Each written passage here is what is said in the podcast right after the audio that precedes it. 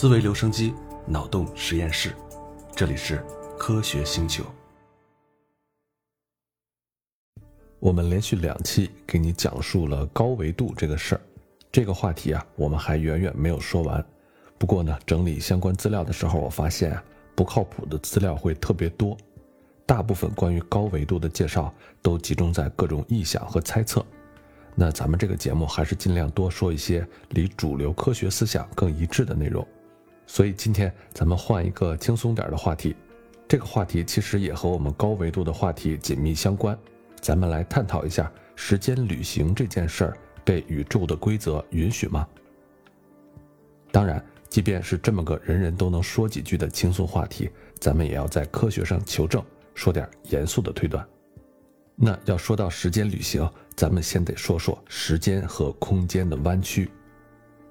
在科幻小说里面。空间和时间弯曲可以说是司空见惯了，它们用于在银河系周围快速旅行或者穿越时间。不过，今天的科幻小说通常是明天的科学事实。那么，时间旅行真实的可能性是怎么样的呢？空间和时间可以弯曲或者扭曲的想法是在很近时代才出现的。两千多年来，欧几里得的几何学的公理被认为是不言而喻的。就好像那些被迫在学校里学习几何学的人所记的那样啊，这些公理的推论之一是三角形的内角之和等于一百八十度。不知道你还记不记得这个定理啊？然而，在二十世纪，人们开始意识到可能存在其他形式的几何，其中三角形的内角和不是必须是一百八十度。比如说啊，咱们地球的表面。在地球表面上最接近直线的就是所谓的大圆，它们是两点之间最短的路径，因此也是航空公司使用的路线。所以啊，如果你在平面的地图上去看那些航班路线，会发现它们并不是在两个城市之间直接画一条直线，那个直线不是球面上最短的路径。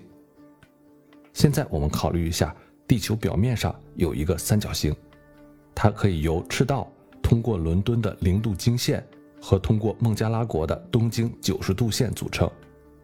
这条经度线以直角或者九十度角与刚才咱们说的赤道线相遇。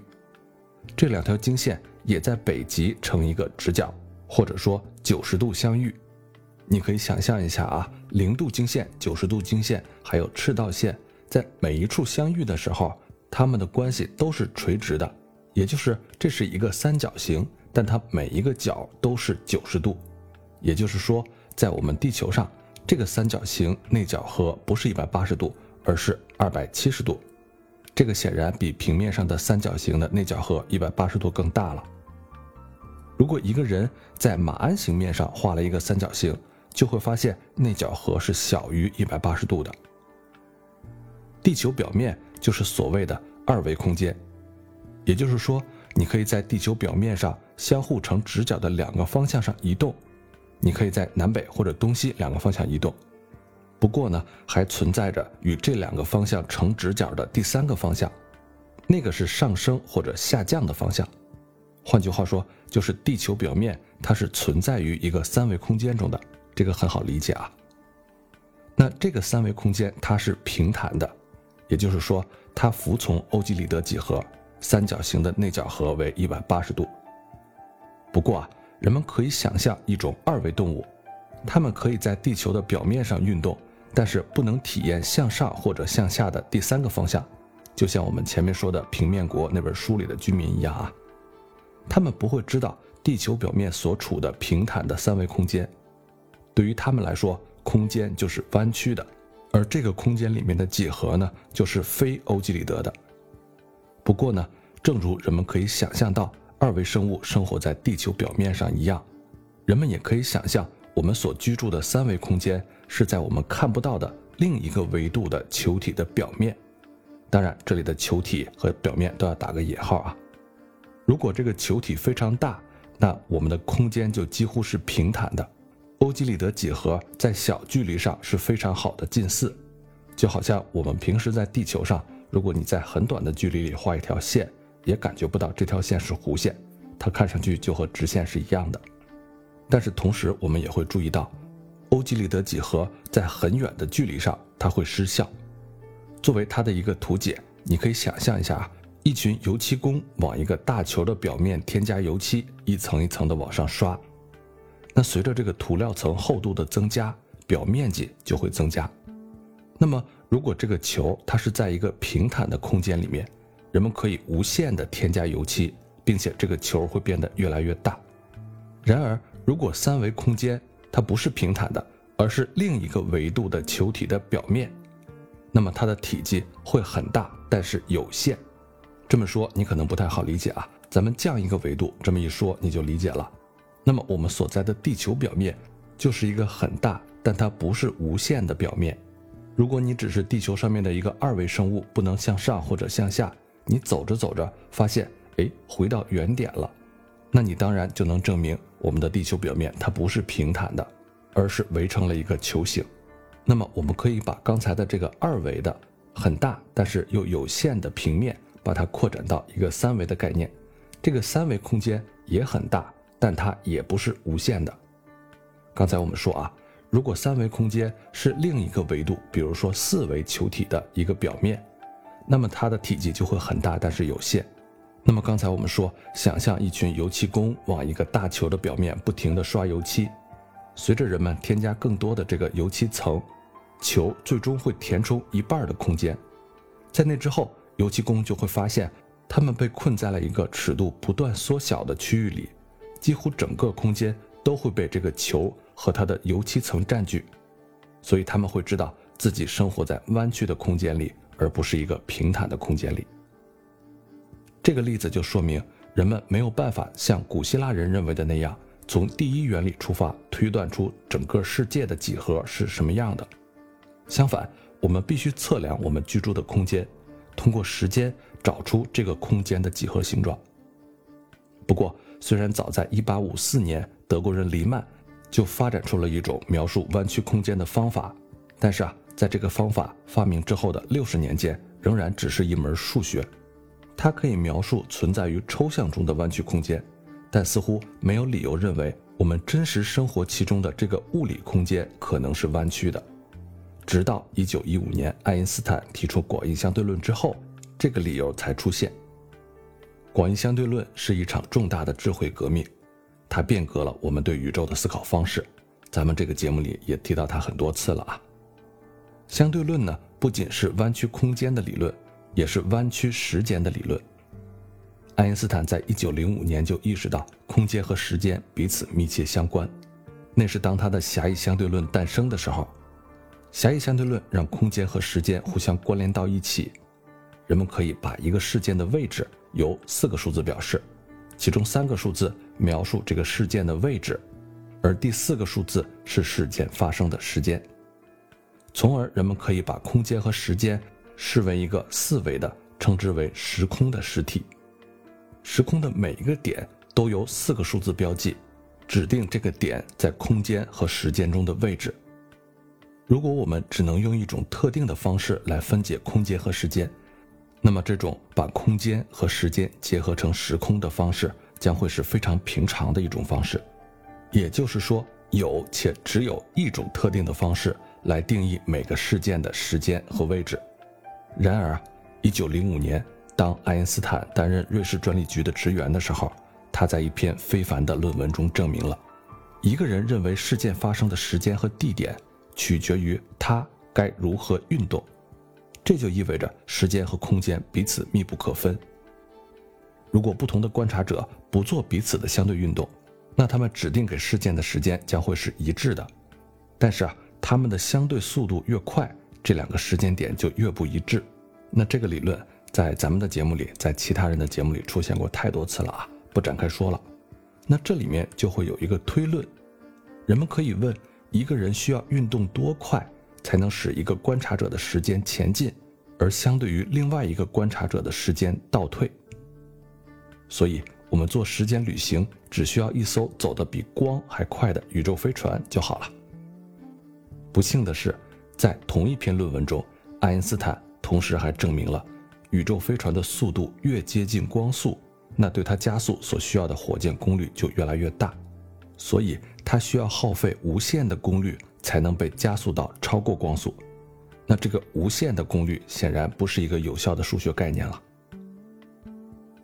爱因斯坦1905年的论文似乎排除了回到过去这一种时间旅行的可能性。他还表明，空间旅行到其他恒星将是一个非常缓慢和乏味的事儿。如果一个人不能比光走得更快，那么从我们到最近的恒星来回之旅至少要八年，而到银河系中心大概是五万年来回。如果宇宙飞船以非常接近光速的速度飞行，对在船上的人而言啊，到银河系中心也许只用了几年的时间。不过这也没有什么值得安慰的，因为当你返回的时候。你认识的所有人早就在几千年前死去了。这也不是科幻小说的好题材，所以啊，科幻小说作家们不得不寻找摆脱这种困难的好办法。一九一五年，爱因斯坦展示了引力的效应可以被描述成时空被里面的物质和能量所弯曲，而这个理论被称为广义相对论。我们呢，可以从光或者射电波在太阳附近掠过的时候被稍微偏折这么一个现象，实际观测到太阳质量引起的时空弯曲。当太阳位于地球和光源之间的时候，会导致恒星或者是某一个特定射电源的表现位置略微移动一点，这个移动是非常小的啊，大概就是千分之一度。尽管如此啊，它还是可以被非常精确地测量出来。并且与广义相对论预测的是一模一样的。我们有实验证据表明，空间和时间确实是可以弯曲的。因为太阳系中的所有引力场都很弱，所以我们附近的弯曲量是非常小的。不过，我们知道可能会发生很强的场，比如说在宇宙大爆炸的时候，或者在黑洞里面。那么，空间和时间是不是可以被弯曲到足够的程度？以满足科幻小说对超空间引擎、虫洞或者时间旅行等方面的需求呢？乍一看啊，似乎所有这些都是可能的。比如说，1948年，哥德尔找到了爱因斯坦广义相对论方程中的一个解，它代表了一个所有物质都在旋转的宇宙。在这个宇宙里，你可以乘宇宙飞船出发，而且在出发之前就回到你出发的原点。哥德尔名震天下的原因，就是因为他证明了，即使在像算术这样一个看似简单的学科里面，你也无法证明所有真的命题。换句普通话来说，就是在数学里面有一些问题永远不能被证明，也永远不能被证伪。只要我们用的是数学这门语言，那这个定理呢，也被叫做哥德尔不完备定理。这个定理啊，和一段特别跌宕起伏的故事，就是几次数学危机有关系。有机会我也给你讲一讲啊，特别有意思。那回到哥德尔本人，他证明了广义相对论允许时间旅行，这个真的让爱因斯坦有点不爽。爱因斯坦最一开始认为时间旅行就是不可能的。当然了，我们现在知道，哥德尔求出来的这个解没有办法代表我们生活在其中的宇宙，因为这个宇宙它不再膨胀，而一系列的观测都让我们知道。我们这个宇宙确实是在膨胀的。换句话说啊，哥德尔求出来的这个解是广义相对论允许宇宙存在的一种状态，但不是我们真实生活的宇宙存在的状态。另外呢，就是在这个解里面，称为宇宙常数的那个量有相当大的值，而一般我们相信这个数值其实很小。但是从那以后，允许时间旅行的显然更合理的一些解又接着被发现了。后来啊，正如我们前面几期节目说的啊，我们的科学又发展到了弦理论。从弦理论的方法出发，可以得到一个特别有趣的解。这个解呢，包含了两道以非常接近光速的速度彼此滑动而过的宇宙弦。宇宙的弦是理论物理学一个非凡的想法，不过它真的很不好理解。一般的科幻作家们似乎还没有能领略它的奥妙。正如他们的名字所暗示的那样，它们就像一根一根的弦那样，拥有长度，但是横截面很小。实际上，它们更像橡皮的皮筋儿，因为它们会承受巨大的张力，比如说十万亿亿亿吨。宇宙弦可能听起来很牵强，就像是纯粹的科幻一样，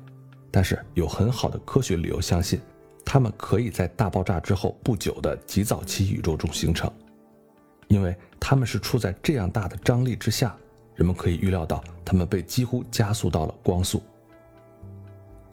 哥德尔宇宙和快速运动宇宙弦时空的共同点，就是它们一开始就是这样的变形和弯曲，时空会曲折地回到它自身，并且始终可以旅行到过去。也许啊，上帝本可以创造这样一个弯曲的宇宙，但是我们没有理由认为他真的这么做了。所有证据都表明，宇宙始于大爆炸，宇宙没有允许进入过去所需要的那么大的弯曲。那由于我们不能改变宇宙开始的方式，时间旅行是否可能的问题就变成：我们可不可以人为的让宇宙在大爆炸之后的某一个时间点变得如此弯曲，以至于我们可以回到过去呢？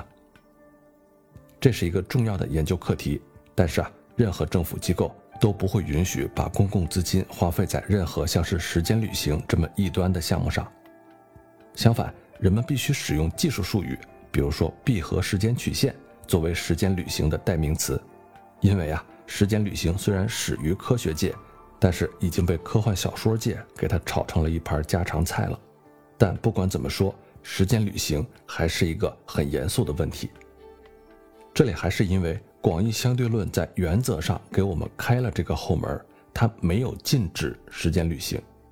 只不过问题就在于我们真实生活的这个宇宙，它是否允许时间旅行？那如果不允许，又是为什么呢？与时间旅行密切相关的，是从太空中的一个地方快速运动到另外一个地方的能力。正如咱们之前说过的，爱因斯坦证明。需要无限的火箭能量才能把宇宙飞船加速到超光速，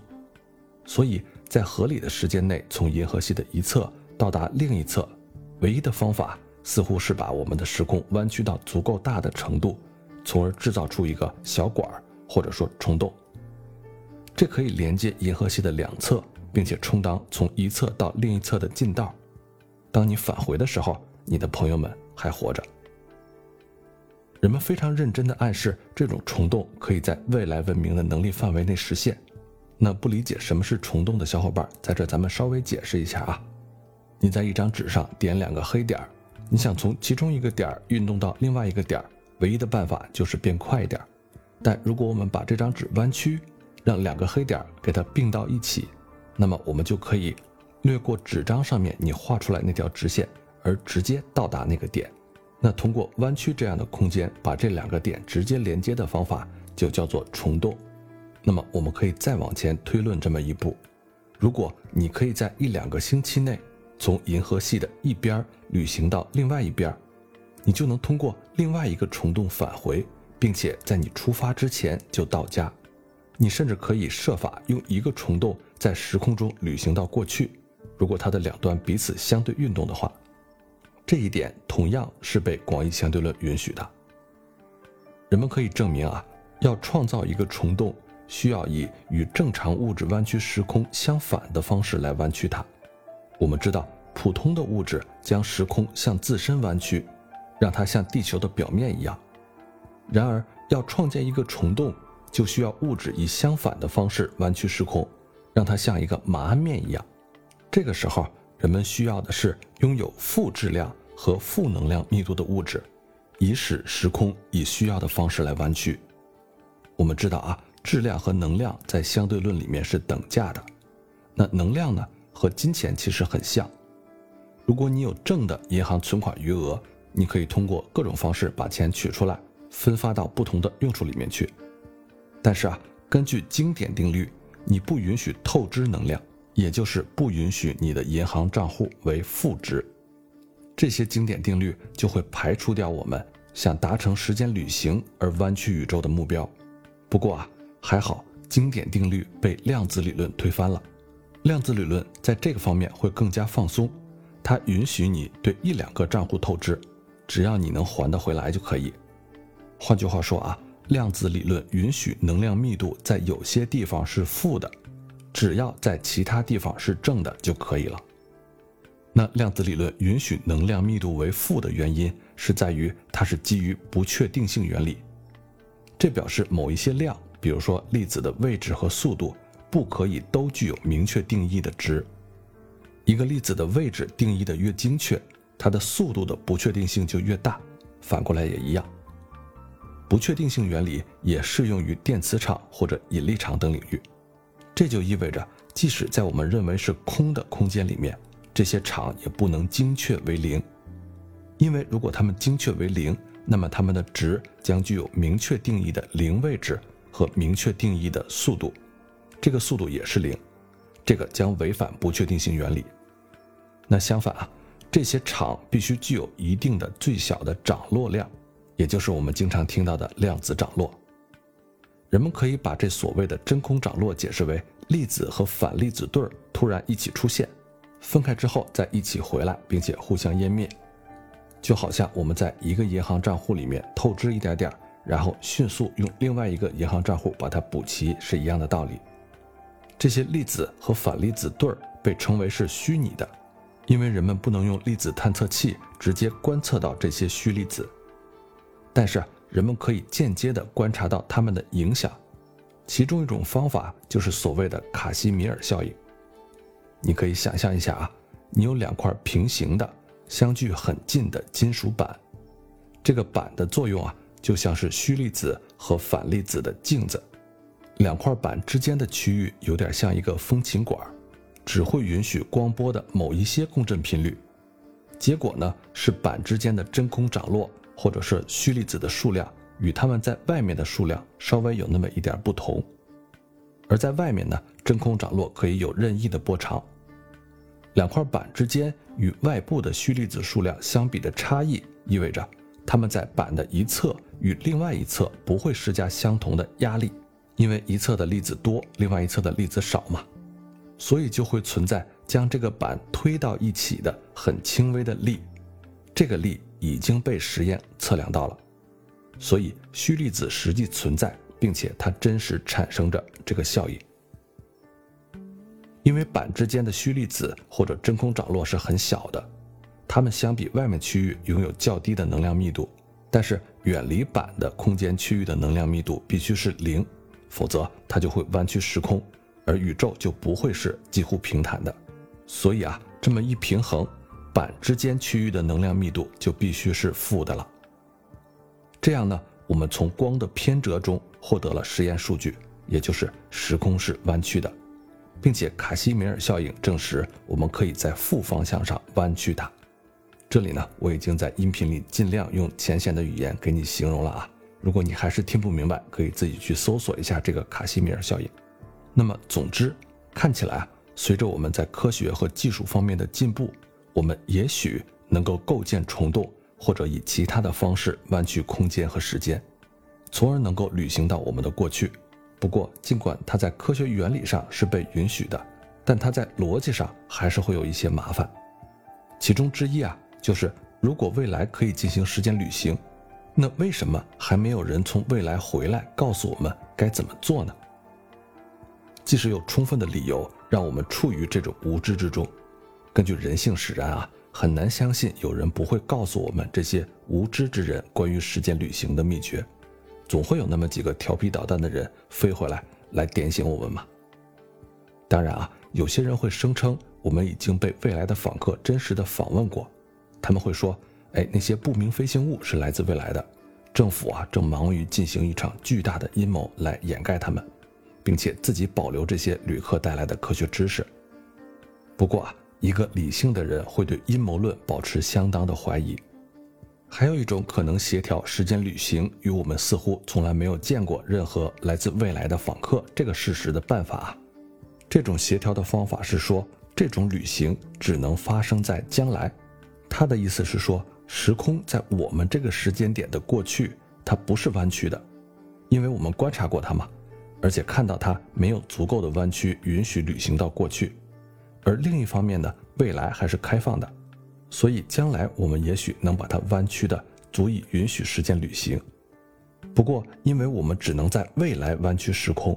我们无法回到现在或者更早。换句话说啊，人们只能往回旅行到发明时间机器的那一天。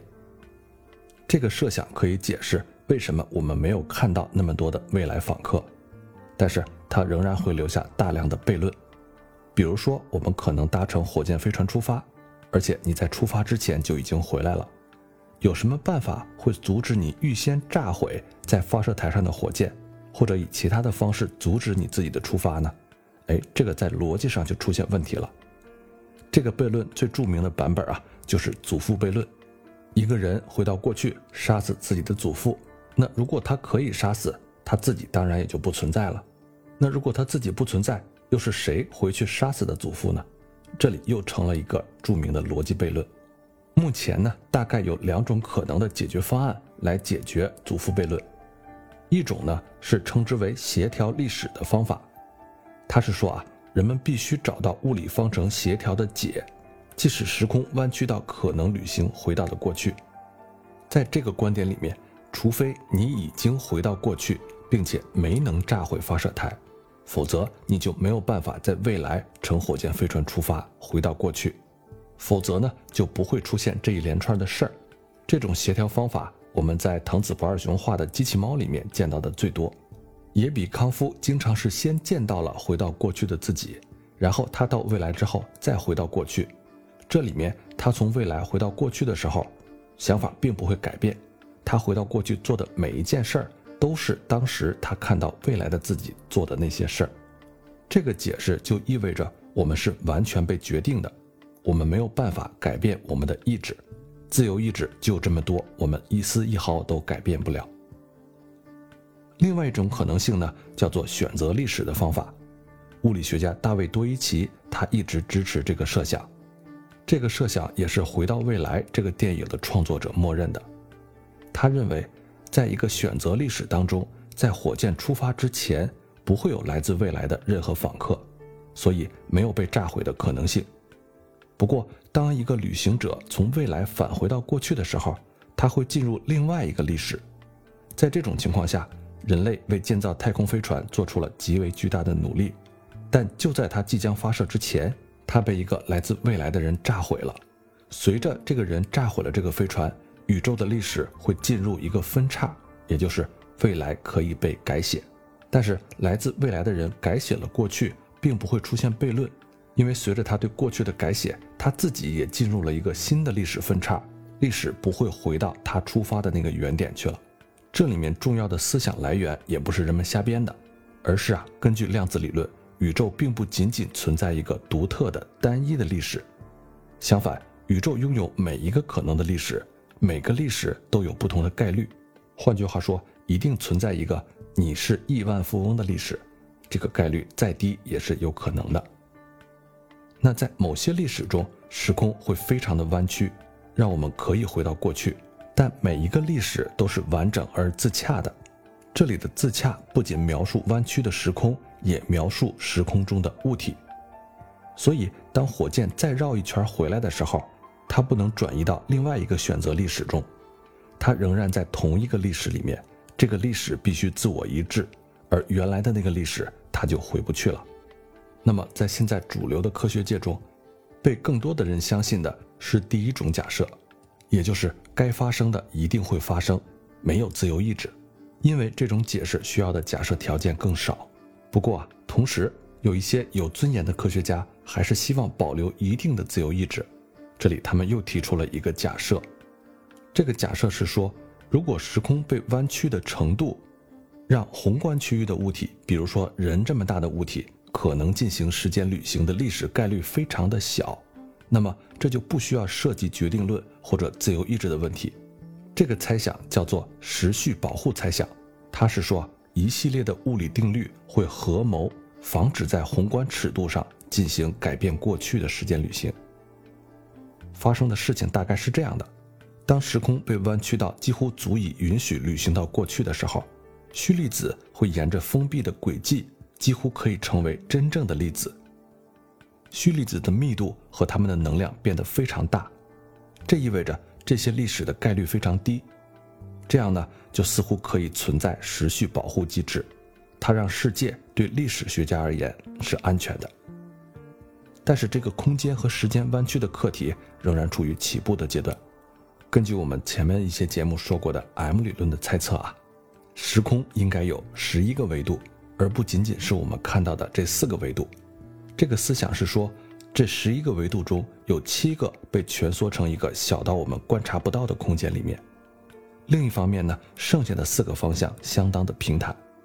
正是我们称之为时空的东西。如果这个图景是正确的，那么也许可以安排四个平坦的方向，去混合七个高度弯曲的方向。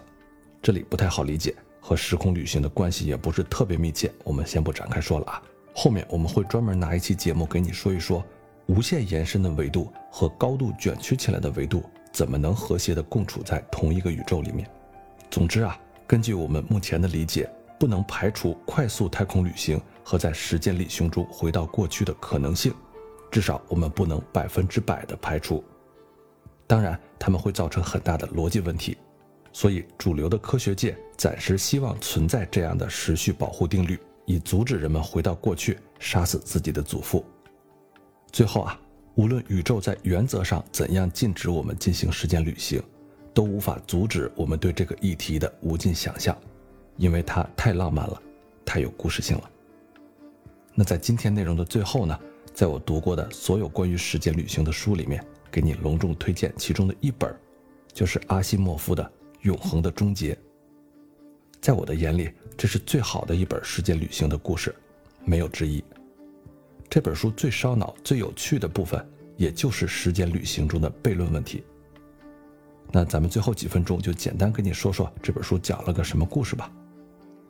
说是二十四世纪，人类发明了时间的立场；到二十七世纪的时候，人类掌握时间旅行的技术，成立了一个叫做“永恒时空”的组织。这个组织在每个时代的背后都默默地守护着人类社会的发展。这个“永恒时空”的工作人员呢，都是来自于一般时空的年轻的男性。他们都是被选拔出来的普通人，年龄都是在十五到十六岁之间，未婚。在经过层层选拔之后，他们会进入到永恒时空，还要在学校中接受十年的训练才能毕业。永恒时空会以一个世纪为单位，把我们人类的历史时间线加以微调，通过纠正过去的错误，把一些重大的灾难扼杀在萌芽里。然而，这样绝对的安全。在未来会在某一天迎来终结。咱们故事的主人公呢，叫做哈伦，他出生在九十五世纪，他是一名永恒时空里面的时空技师。在永恒时空这个组织里，初级的职员叫观测师，他的任务呢，就是到一般的时空某个节点里去，通过观察和体验，带回来一些一手的材料。他们带回来的材料呢，会被送到计算师那里。这些计算师呢，负责把数据输入到运算器里面，经过计算之后，再分析出无穷无尽的现实的可能性，这样再交给更高级的人决定哪些历史需要修改，哪些历史不用修改。在计算完成之后呢，就要派人到一般的时空里面去启动时空的变革。这个启动变革呢，也有个原则，就是做的修改越小越好，有点像我们熟悉的蝴蝶效应啊，要启动时空的变革。就相当于找到那只蝴蝶，让它扇动翅膀。这个工作是由时空技师完成的。咱们的主人公哈伦呢，就是这样一个时空技师。他干的都是一些看起来特别小的事儿，比如说打翻十五世纪的一个花瓶啊，把三十五世纪一个迷路的孩子送回家啊等等。但就是这么一次小小的时空变革，将改写千百万人的人生轨迹。在小说的一开头。主人公哈伦就收到上司布置的神秘任务，要教一个新手学习原始时空的历史。那经过一番情节之后啊，哈伦就发现，这个新手就是在二十四世纪发明了时间旅行技术的人。而哈伦真正的任务就是要送这个新手回到二十四世纪，让他发明出时间旅行技术，然后串联起所有的因果链。这个小说作为一个故事啊，情节本身也非常好看。有权利更改人类历史进程的时空技师哈伦，在执行一次任务的过程中违背了职业的规定。他爱上了一个来自一般时空的女孩子，叫诺伊。哈伦为了自己的爱情，为了诺伊的安全，把它藏到了一个叫做“隐藏世纪”的时间段里。隐藏世纪呢，是公元十万世纪之后的时间，那里的人类拥有了更加高超的科技能力。可以阻止永恒时空的人旅行到他们的时代去。可是后来啊，哈伦在隐藏世纪中受到了未知力量的阻挠，导致他回不去诺伊藏身的阶段了。那一开始呢，哈伦以为是永恒时空的高层人员发现了他违规的做法，特地设置的障碍。但是后来经过调查，他才发现啊，高层并没有采取什么手段。而故事的后半段呢，迎来了一个大反转。其实啊，诺伊的真实身份是隐藏世纪的特工，他是带着任务而来的。诺伊并不希望哈伦把新手送到那个正确的年代，让他去发明时间机器。这两个人呢，就开始激烈的争论。他们争论的焦点在人类该选择什么样的发展方向呢？他们两个人的观点也正好代表了永恒时空这个组织的人和隐藏世纪这个组织的人两种不同的观点。永恒时空的人的观点是，如果我们可以修改历史，就可以把历史中的危险因素降低，甚至消除，就能让现实变得更好。而诺伊代表了隐藏世纪的观点，因为这个世纪的人有了更先进的技术，他们可以预测人类的未来。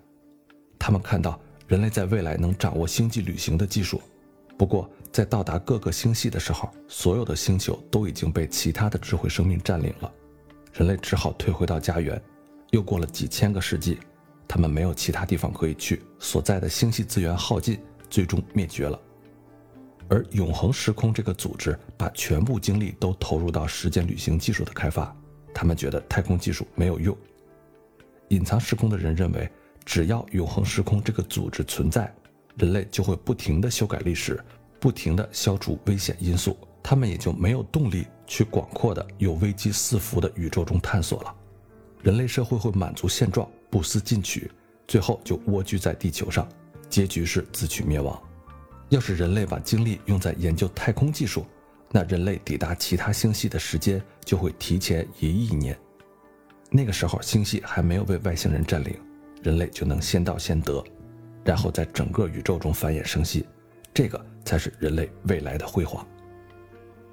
小说最后的结局。还有这本书为什么叫永恒的终结？还是给你留一个悬念吧。不是我故意卖关子啊，主要是为了让真正去读这本书的人不被剧透的太厉害。那关于时间旅行，你有什么好的想法，或者你看过什么类似的好书？欢迎你留言给我，也把你看过的好故事推荐给我。这期咱们就聊到这儿。